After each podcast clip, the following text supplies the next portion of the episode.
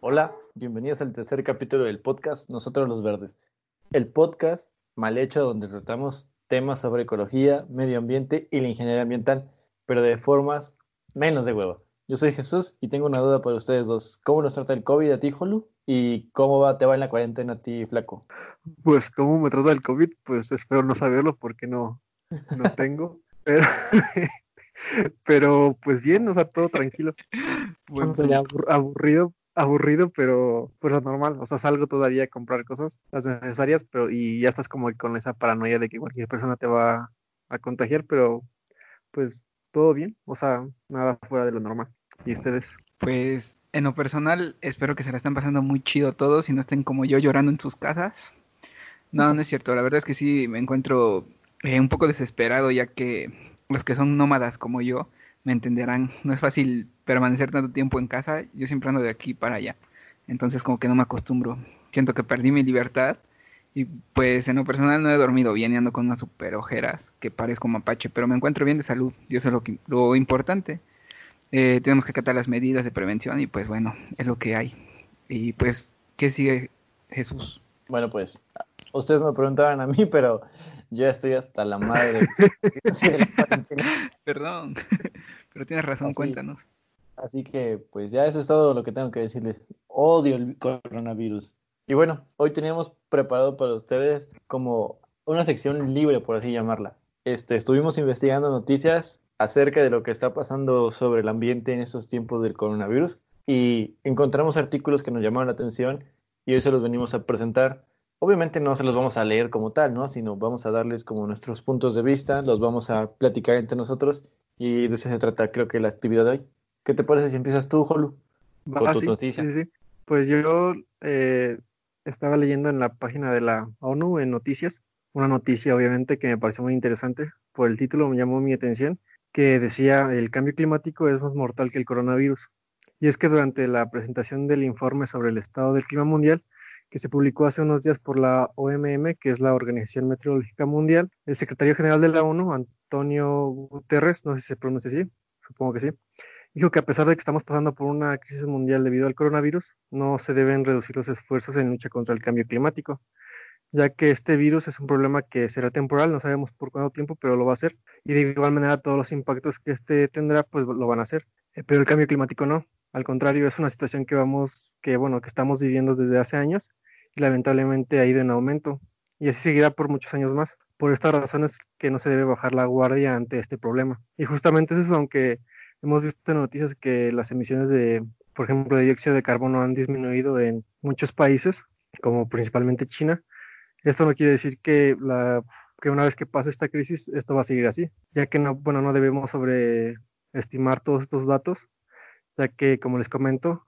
al igual que el virus van a ser temporales, lamentablemente. Y también el, este secretario de la ONU dijo que pues no tenemos que combatir el cambio climático con un virus y justamente eso no tenemos que esperar a que lleguen este tipo de situaciones para tomar pues conciencia y bueno no estoy diciendo que con esto que se le reste importancia a lo que estamos pasando pero sí que si nos ponemos a pensar el cambio climático trae consecuencias trae consecuencias mucho peores que pues que este virus por su parte el líder de la OMM Peter Italas comentó que este virus pues va a tener un impacto económico a corto plazo.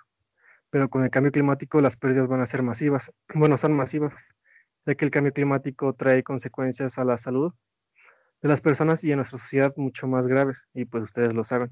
Al menos el año pasado, en el 2019, el mundo pues pasó por situaciones muy desafortunadas como el intenso calentamiento de los océanos, bueno, de la Tierra en general, el descongelamiento de los polos, que generó pues un nuevo récord, bueno, un récord a nivel del mar, y que pues bueno, los fenómenos meteorológicos como tormentas, sequías e inundaciones cada vez llegan pues más pues, agresivas y además de todos los, incendios forestales que se vivieron en, todo el mundo, por ejemplo como en Australia, aquí en Perote pues hubo varios, en el cofre y ahorita por allá por Orizaba también se han presentado unos incendios forestales. Y bueno, también con esto sabiendo todos estos datos, no debemos perder el tiempo si queremos evitar una catástrofe climática, ya que las concentraciones de, gases de efecto invernadero perdón, han ido en aumento en los últimos años y por ende pues el calentamiento global. Y bueno, también la temperatura solamente son uno de los datos que indican todos estos cambios o ajá, todo el cambio del clima.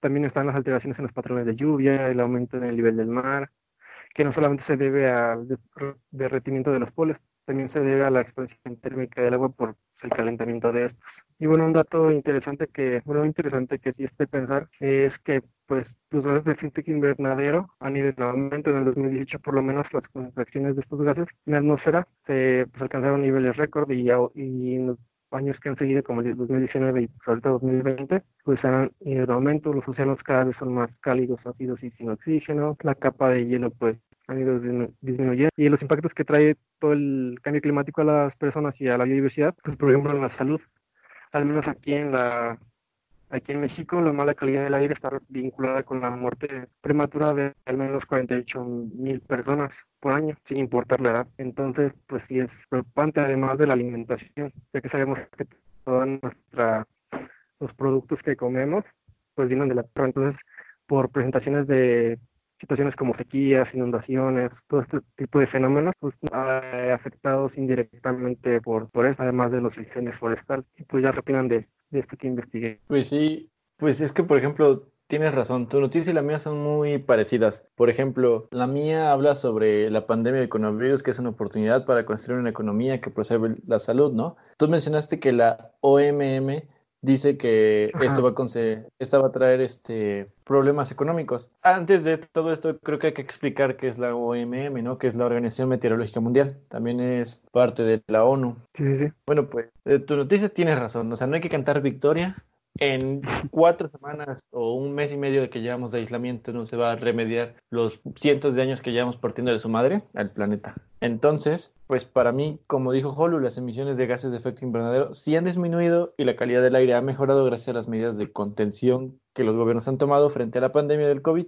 Y está bien, ¿no? Pero aún con todas estas noticias no debemos confiarnos ni cantar victoria, como les digo. la responsable de la agencia de la ONU, que la de la ONU Verde, como le digo yo, la UNEP, la, es, la, es Inger Andersen. Esta persona es una economista y una ecologista danesa muy pistola, muy verguilla. Ella nos explica que ese impacto es solo temporal, por lo que el coronavirus ha de verse como una necesidad para construir una economía más sostenible que funcione tanto para las personas como el planeta, ¿no? Como que balancear esto, ¿no? De dar una calidad de vida sin darle por su madre al planeta porque pues, la pinche pandemia del coronavirus ya ha causado devastación y dificultades inimaginables. Le puso por su madre casi todo nuestro estilo de vida y esta cosa tendrá consecuencias económicas y sociales bien densas, ¿no? Y duraderas en todos los rincones del planeta. Ante este desmadre vamos a tener una nueva, vamos a necesitar una nueva respuesta bien drástica, como si estuviésemos en tiempos de guerra, pero o sea, no entre países, no entre naciones, sino entre una catástrofe que es el coronavirus. Y eso pues es una etapa para poder reconstruir mejor, ¿no? Y debemos tener en cuenta señales ambientales como por ejemplo lo que nos pasa alrededor y lo que significan para nosotros, para nuestro futuro y para nuestro bienestar, porque el COVID no representa algo prometedor para el ambiente, aunque haya bajado, estoy diciendo comillas con los dedos, en las emisiones a la atmósfera. Cualquier impacto ambiental positivo después de esto, vamos a tener que cambiar nuestros hábitos de producción y consumo hacia algo más limpio, ¿no? Debemos de dejar de consumir tanto por consumir, ¿sabes? Dejar de ser más, unas personas más consumistas y comenzar a consumir local, comenzar a consumir con conciencia, porque solo las transformaciones que hagamos sistemáticas, o sea, poco a poco, tendrán un efecto a largo plazo y cambiarán la trayectoria de los niveles de CO2 que hay en la atmósfera, de codos. En el periodo de la, después de la crisis del COVID, cuando se diseñan paquetes de estímulos económicos, existirá una oportunidad de satisfacer todos estos planes, ¿no? Estas demandas sostenibles. Por ejemplo, cuando los gobiernos de diferentes naciones empiezan a soltar feria para que la industria se reactive, pues es un momento como para que ellos empiecen a invertir en energías renovables, en edificios inteligentes, tal vez en un transporte público más limpio y otras chingaderas, ¿no? Ya sabes, en ingeniería verde. Y pues respecto al COVID, en sí, yo creo que la parte más cabrona de este pedo es que tenemos que comprender el origen de este tipo de enfermedades, ¿no? Porque la salud del planeta siempre va relacionado con la propagación de enfermedades zoonóticas. Edgar ya hizo una publicación en Instagram referente y explicándose qué son las enfermedades zoonóticas. Eh, ahí lo pueden leer y pues, darse una idea más acertada, ¿no? Y estas son por culpa de que nosotros como humanos y una sociedad de calabaza ya pusimos por su madre al 75% de la superficie terrestre. Y esto pues va arrinconando a la, naturaleza, ¿no? La va haciendo allí que la pobrecita no tiene cómo defenderse y las barreras ambientales que existían entre nosotros y lo silvestre ya valieron queso. Y pues lo hemos dicho, ¿no? Lo silvestre debe seguir siendo silvestre y nosotros debemos comenzar a construir una economía diferente, porque cuanto mejor gestionemos la naturaleza, mejor gestionaremos la salud humana. Y en el capítulo anterior yo les comentaba que la ingeniería ambiental viene de mejorar la calidad de vida. O sea, desde su principio, mejorar la calidad de vida. Entonces, al mejor, mejorar la calidad de vida, vamos a tener que mejorar la, la, calidad de cómo gestionamos la naturaleza y eso nos va a beneficiar a nosotros. Obviamente, a medida que se reactive el crecimiento y comiencen a acelerarse nuevamente la industria y todo eso, vamos a necesitar como un mejor manejo de la naturaleza. Puede ser parte de una economía diferente, que es lo que se plantea en esta noticia, que debe surgir, ¿no? Una en la que las finanzas y las acciones impulsan empleos sostenibles y sustentables, en la que el planeta y el crecimiento verde nos ayuden a aumentar la salud de las personas y la salud del planeta, ya que ambas son la misma cosa. Y pues ambas pueden prosperar en igual medida. Pues así, así es la noticia, ¿no? De lo que nos trata, de que tenemos que, es una tenemos que plantearnos restaurar nuestros bosques, detener la deforestación, invertir en gestión de las áreas protegidas e impulsar mercado para los productos sostenibles. Cuando digo productos sostenibles, no hablo de tu cepillo de bambú ni tu popote de acero, como el que compraste, el colgate. Súper caro. Me voy a comprar un popote de bambú para, para subir historias a Instagram, porque como tengo parálisis facial y no puedo tomar directo del vaso. es triste. Hay muchos símbolos que conocemos. Tu pajilla de metal. Ándale, pues, tan difícil que es tomar del vaso. A lo que voy es eso, ¿no? Dejar de tratar de ser muy inventados y modernos en ese aspecto, comenzar a consumir local, porque creo que esa es la manera más sustentable. Tal vez suene a un sueño hippie anarco-pong, lo que tengo, pero sí podemos comenzar a tener huertos, huertos en los que entre comunidades nos apoyemos. Sería una buena idea, ¿no? Necesitamos hacer un trabajo mucho mejor para elevar las condiciones de higiene y por supuesto tenemos que abordar el tráfico ilegal de la vida silvestre, que es el cuarto delito más cometido en todo el mundo. Y de eso va la noticia. Yo creo que todas las noticias, tanto lo de José Luis, que es como que los niveles de emisiones que han disminuido, pero que no es una victoria, y esta en la que te plantean construir una economía diferente son básicamente la misma mamada. ¿Tú cómo ves, Flaco? Pues el panorama suena muy, muy cruel, ¿no? Pero pues yo pienso que no todo es, es tan malo. Eh, con respecto a lo que mencionan ustedes, eh, pienso que sí se han realizado acciones para mitigar estos daños. No todo es negativo, pienso yo. Eh, se ha ido avanzando respecto al mejoramiento de los ecosistemas. Aquí el punto es que desgraciadamente el avance es mucho más lento que el deterioro. Ya fueron tantos años, incluso siglos de deterioro, el cual no podemos remediar en tan poco tiempo. Un ejemplo es el gran problema que existe en México referente a la deforestación. O sea, eh, a nivel mundial, México cuenta con la quinta posición, eh, perdiendo unas 500.000 hectáreas de selva y bosque cada año. imagínense, eso es muchísimo.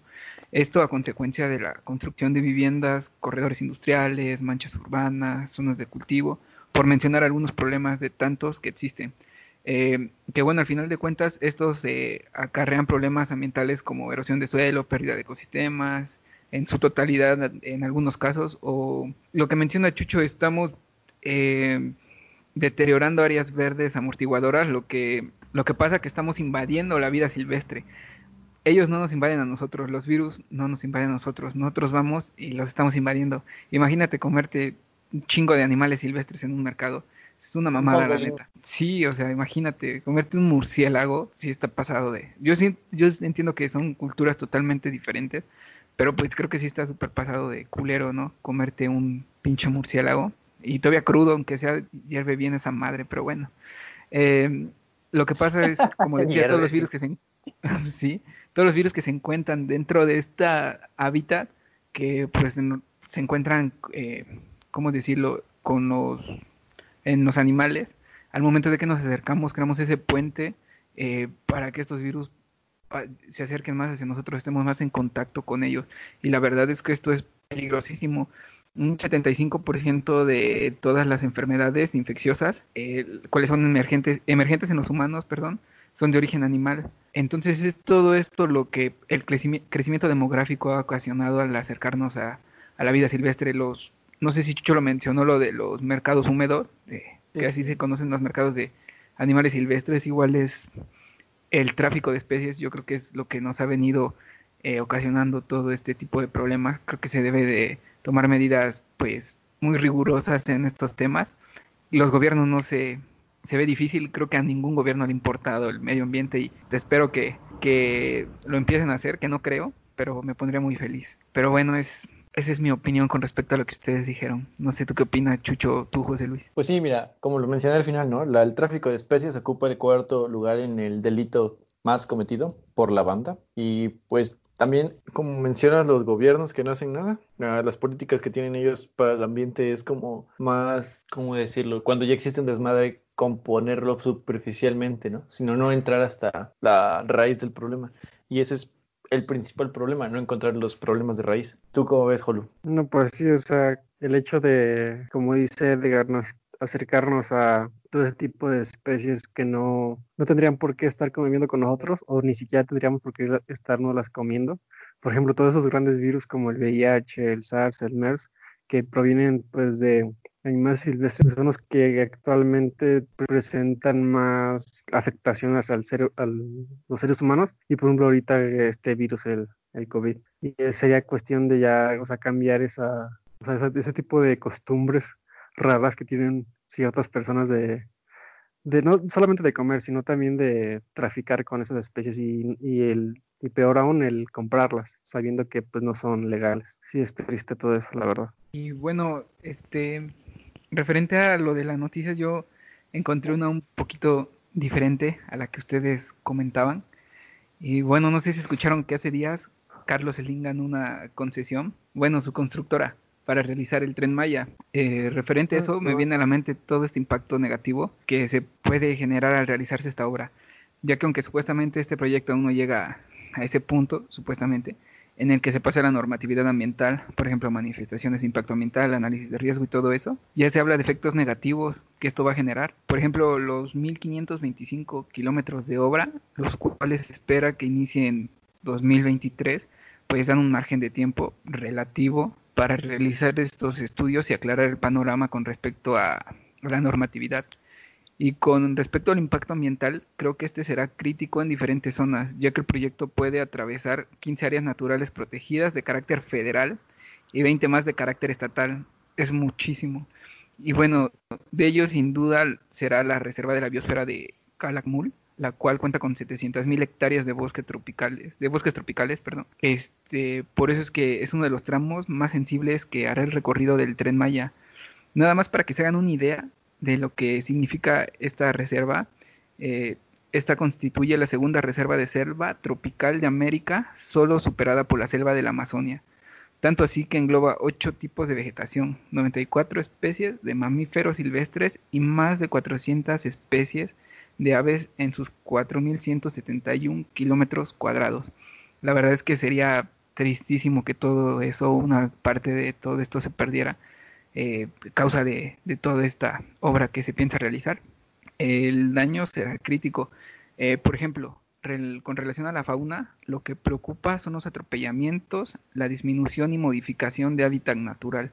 Eh, de igual manera, la interrupción de corredores biológicos, lo cual pues puede ocasionar la disminución, la extinción local de las poblaciones de especies, principalmente de las que se encuentran en vulnerabilidad, que son varias que se encuentran en, en esa zona particularmente. Otra parte importante es la explotación de los recursos, eh, como por ejemplo el agua, ya que en toda la zona sur del país más del 30% de agua potable se debe a la selva maya. Entonces es importante saber cómo eh, se evitará una sobreexplotación de estos recursos. Otra parte que en lo personal me hace ruido y es lo que más me molesta a mí es que se habla de un proyecto de turismo, así a secas, turismo nada Pero nunca se habla de un proyecto de turismo alternativo, ecoturismo, turismo de aventura, turismo rural, rural perdón. Eh, por ejemplo, sabemos que ocurre, sabemos qué ocurre cuando existe turismo en masas. Un ejemplo es el santuario de la Luciérnaga aquí en Tlaxcala, ver cómo le rompieron su madre, la verdad está súper. Tuve la oportunidad de conocer el lugar y me comentan que últimamente se encuentra deteriorado, bastante de lo que ya estaba hace años cuando yo lo vi. Eh, un este desequilibrio, esperemos que no vaya a ocurrir dentro de la selva en algunos puntos en específico.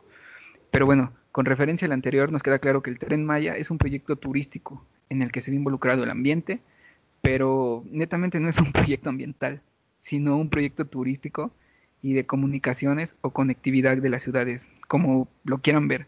Pero es eso, de ambiental no, no le van a poner nada. Pero bueno, derivado de todo esto, creo que algo importante de este proyecto es aclarar y controlar el tipo de crecimiento que tendrán las poblaciones aledañas a la ruta del tren, como por ejemplo, dónde estarán las estaciones, debido a que, mm, ¿cómo decirlo? Esto, esto puede suceder, lo que ocurre en Cancún y en la Ribera Maya, donde los indígenas mayas fueron los más perjudicados por el crecimiento económico. Eh, se habla de muchas cosas, esta es una pequeña parte de algunos datos de lo importante que, es la zona, me enfoqué en Calakmul, pero son muchísimas. Hablé de 20 zonas este, eh, federales, lo cual implica bastante, pero yo pienso que esta es una de las más sensibles. El proyecto apenas inicia, supuestamente, ya se presentaron, me comentaba ayer Chucho, José Luis, no recuerdo quién, que se presentó un manifiesto de impacto ambiental, el cual no recuerdo si era falso, no sé si me pueden recordar ustedes. Este, no, falta, falta el manifiesto de impacto ambiental, o sea, ya están las licitaciones y eso, y, pero el manifiesto aún no llega. Según ya lo están haciendo, pero, nada se habla. Sí, pues. Pero se presentó uno falso, ¿no? O sea, no era, si era uno falso, o sea, presentaron un, manifiesto falso, por eso fue como que se detuvo por un como rato ese, ese proyecto. Sí, pues no sé, eh, por ejemplo, cómo se una justificación a una parte buena de este proyecto es que pues un tren de alta velocidad es una opción más amigable al ambiente que una carretera. Pues sí, pero todo lo que implica construir ese tren, la verdad creo que sí es es muy negativo todo este impacto. No sé ustedes qué opinen. Sí, y es que, por ejemplo, el sureste siempre ha estado muy abandonado por el gobierno federal, aunque es un área muy de muy oportunidad, o sea, tiene plataformas de petróleo, es una zona ganadera y todo eso, es un área de mucha oportunidad, la tienen muy abandonada. Y entonces aquí eh, nuestro viejito presidente lo que quiere es como que darle auge, pero de no, no, no está viendo el mundo nuevo, ¿no? O sea, él está como que atrasado en sus ideas, no quiero decir que esté pendejo, pero a lo que voy es que tiene ideas viejitas, o sea, eso no es lo mejor para darle auge a una zona. Tú lo dijiste, ¿no? no es ese tipo de turismo en masa, no es el turismo que debería llegar a, a una selva virgen. Exactamente. Otra parte de esto. Ah, bueno, sí, perdón, Chucho. No, otra parte son que son 15 estaciones, ¿no? 15 estaciones las que va a tener el tren Maya. Sí. Y está partiendo su madre a 15 áreas naturales protegidas. Creo que hasta van una por estación. Y son zonas en las que. Estas, quieras que no, toda la selva es una barra natural y darle por su madre una barrera natural, ¿no crees que genere enfermedades que como las que ya vivimos ahorita? Sí, exactamente es lo que se habla de cuando se destruyen zonas naturales de amortiguamiento, estamos más en contacto con la vida silvestre, lo cual creo que sí implicaría este pues cierto daño, no sé, esto que están pasando del virus, no descartemos que pueda existir así alguna enfermedad, que espero que no, lo triste es que creo que este tren se va a realizar sí o sí, a menos que caiga un meteorito en Yucatán y nos extinga a todos como los dinosaurios, que no de, si no pasa eso, yo creo que esto se va a construir. Es como la obra así, como que, como el estandarte de este, de esta administración. Entonces yo creo que, exactamente, exactamente. Entonces, pues, no sé, leí algo, algo que igual como que no me pareció, que es, se está buscando, no sé si escucharon del programa Sembrando Vida, ah, eh, el cual se dice que a los costados del donde pase el tren se van a sembrar árboles frutales. Perdón que me ría, pero... ¿Es como para qué o qué? Es una mamada. Claro, cuando pase el tren, ¿para qué o qué? Mano y agarres un mango. Sí, o sea, se busca sembrar árboles frutales a los costados donde pasa la vía eh, por este programa, Sembrando Vida, que es un programa de desarrollo social no es un, un programa ambiental, ya que este programa lo lleva la Secretaría de Bienestar y la Secretaría de Medio Ambiente no se involucra en ningún momento con este programa. Este programa no tiene nada de ambiental, entonces imagínate el desmadre que van a hacer, o sea, todavía lo pueden empeorar peor, poniendo sus árboles. Justamente, te iba a preguntar quién llevaba ese programa, porque está como que, o sea, si lo llevan personas que tienen como conocimientos de medio ambiente y ese tipo de cosas, pues sí están como que muy zafados al querer hacer eso, pero pues bueno. No, la verdad es que sí está muy, muy cabrón lo eh, que quieren hacer. Yo me estoy investigando sobre lo de Sembrando Vida y por lo que vi se lo están dando así como que al primo de del que lo lleva, no sé cuánto sea. Ya sabes, compadrazgo. Pero lo que pretenden es como que incentivar de nuevo la, ¿cómo decir? la agricultura, ¿no? Pero obviamente esto también genera problemas ambientales porque un campesino que no tiene mucha área donde sembrar, tiene terreno, supongamos, tiene 5 hectáreas, pero tiene un, su hectárea cerca de un área protegida y le van a dar una feria para que siembre, le va a partir su madre a ese bosque, a esa selvita donde está su terreno para poder cultivar. ¿Quieres que no manejarlo de un modo no ambiental como lo que está haciendo el gobierno?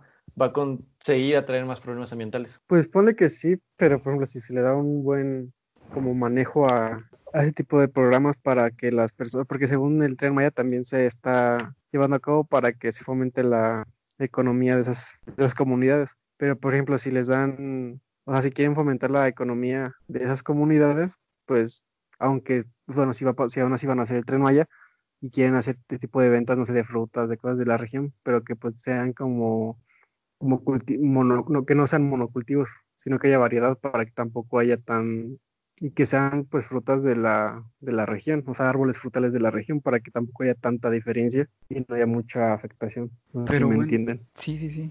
Pero bueno, todo esto es obra del, del gobierno y si somos honestos, el sector ambiental en la historia de nuestro país, o creo que en el de todos los países, nunca ha sido una prioridad hasta este momento. Entonces tampoco nos hagamos ilusiones de que ahora lo, lo va a hacer, no creo. Pero pues bueno, es es muy importante todo el tren Maya, es solo lo que comenté, es como que una pincelada de todo, de todo lo que, que está atrás de, de este problema o de esta obra, pero pues sí es triste. Otra pregunta, una pregunta que me surge es este, ¿ustedes creen que de todo esto salen las famosas consultas que son igual como que insignia de este gobierno? ¿Ustedes creen que se deba consultar la zona, solo la zona sur, la zona en donde está la zona, este, sí, exactamente la zona sur, o todo el país? Pues yo siento que ya lo van a consultar cuando ya esté toda la, la vía, como lo que pasó con el aeropuerto, ¿no? Que ya consultaron cuando ya estaba toda la plancha de concreto. Pero bueno, a lo que preguntas, yo siento que sí se debería preguntar a nivel nacional, porque al final de cuentas, lo que pase en cierta zona eh, en el ambiente afecta a, pues, a todo el mundo y pues a México pues, haciendo en México, pues afecta a México, además después de todos los mexicanos esa selva. Bueno, no sé si de todos los mexicanos, pero no sé si me, no sé si me, entienden, o sea, sí, sí, sí. A, lo, que voy es que sí deberíamos consultarlo porque, pues, es una afectación que se va a tener grave a especies y debería ser de importancia nacional, no solamente de las personas que están como que relacionadas. Para mí, al igual que Polo, no, no se me hace justo que solo pienses que partir de su madre una selva va a afectar a la gente que vive cerca de la selva, cuando reiterando todo esto, las selvas y todo esto son barreras naturales y van a, pues al momento de partir de su madre una selva nos va a afectar a todo el país, incluso para mí también va a afectar a Belice, que es parte de esa selva de la selva lacandona y todo este desmadre. Pero no creo que se pueda consultar a Belice. Obviamente no, obviamente no, pero... no sé si vaya a intervenir este país, que no creo, pero pues igual se debería defender porque si le, si le compete este tema también, se vería afectado, claro que sí, no sé. Pues bueno, yo creo que sería todo, ¿no? ¿Cómo ven ustedes? ¿Tienen algo más que agregar? ¿Están enojados con el gobierno y sus ideas viejitas? Yo sí estoy enojado con el gobierno. Como se le dijo a Naya, o sea, el problema tal vez del señor es que no habla inglés. Yo creo que ese no es el problema. El problema es que sus ideas son obsoletas como lo que tú decías. Se lo dijo Naya claramente. Y no es nada en contra de un gobierno ni de que yo no a mí me choca ese tipo de cosas. Bueno, no. pero pues, pero no, no. Yo siento que como todos tiene sus puntos buenos y sus puntos malos esta administración, pero creo que este es un punto malo entonces, pues, no estoy de acuerdo con lo que se está haciendo, pero pues, como repetí, hace un rato, esto se, se va a hacer sí o sí, estoy casi seguro. Entonces, pues, a esperar a ver qué, qué es lo que sucede, cuáles son las consecuencias de todo esto. Y no sé si quieran agregar algo más ustedes, José Luis, Chucho. Eh, pues yo más que enojado con el gobierno, estoy enojado con la gente, estoy enojado con ustedes, estoy enojado conmigo, porque obviamente pues nos, nos distraemos con cualquier cosita, o sea, apenas lo que pasó aquí en la Riviera Maya, ¿no? Fue de que le dieron la madre a, una zona donde ah, iba a desovar una tortuga. Nada más una. O sea, nos distraemos con, bueno, no sé cuántos, pero pues nos, distraemos con tantito. Por ejemplo, ahorita nos, no tenemos que perder la atención a este tipo de cosas solamente porque estemos pasando por esta situación. Por ejemplo, ahorita nos distraemos con eso del líquido de las rodillas y cosas así, cuando atrás de todo eso están pasando muchísimas cosas más graves. Entonces siento que es la gente, o sea, el gobierno sí tiene mucha influencia, influencia sobre ese tipo de cosas, pero pues la gente se deja manipular muy, muy fácilmente. Bueno, nos dejamos manipular muy fácilmente. Entonces siento que sí, es, no es echarle la culpa al gobierno, sino es a la sociedad. A nosotros. Mexicana. A nosotros. Sí, al final nosotros somos los que tenemos que cambiar para poder cambiar nuestra calidad de vida, ¿no? O sea, ya sé que es un tema bien, eh, exacto, ya sé que es una frase bien trillada y lo usamos mucho, pero a veces sí es necesario transformarse para transformar. Ya suena motivador, coach. Eso que te venden bitcoins cuando te hacen ganar pues... millones, dos sencillas apps. Qué pedo, chucho. Pero bueno, pero ya este, quiero hacer un, recalcar un punto. Les quiero pedir que nos sigan en nuestra página de Instagram, nosotros, guion bajo, los guion bajo verdes, en donde estamos interactuando con todos ustedes, subiendo algunas eh, publicaciones, datos, historias, noticias, de todo. Este, entonces, si alguien quiere que hablemos de un tema en específico, o igual si gustan participar con nosotros, eh, pues está abierta la invitación y nos pueden hacer, nos lo pueden hacer saber por ahí. Y pues por mi parte es todo. Espero que se haya entendido. Como repito, yo creo que igual José Luis y Chucho les dieron como que una pequeña eh, pues pincelada de sus noticias y todo esto. Tratamos de hacerlo un poco más digerible todo lo que decimos. Entonces espero que les haya gustado y quedado claro todo lo que lo que comentamos. Y si no, pues déjenos un mensaje en la página y díganos todo lo culero que nos escuchamos. Y bueno, pues muchas gracias por escucharme. Los amo. Cuiden el planeta. Pues ya. Sí, cuiden el planeta y no se distraigan con cualquier cosa como lo del líquido de las rodillas. Da cabrón eso, güey. A mí ya me lo sacaron. no, ya, la chingada. Pues ya, adiós.